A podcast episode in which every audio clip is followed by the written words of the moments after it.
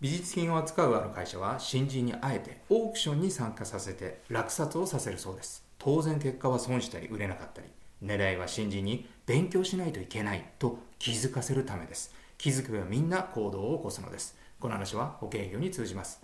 売れる人は顧客にヒントを出して答えを気づかせるのがうまいのです。売れない人は気づかせる前に有利でお得な保険を提案してしまいます。正しい答えを伝えるよりヒントを出して答えを顧客に気づかせましょう。これが成功の鍵ではないでしょうか。最後にお知らせです。さらばハードクロージング。もう保険契約を進めるのはやめようという音声セミナーを今無料でプレゼントしています。詳しくは概要欄をご覧ください。それではまた次回をお楽しみに。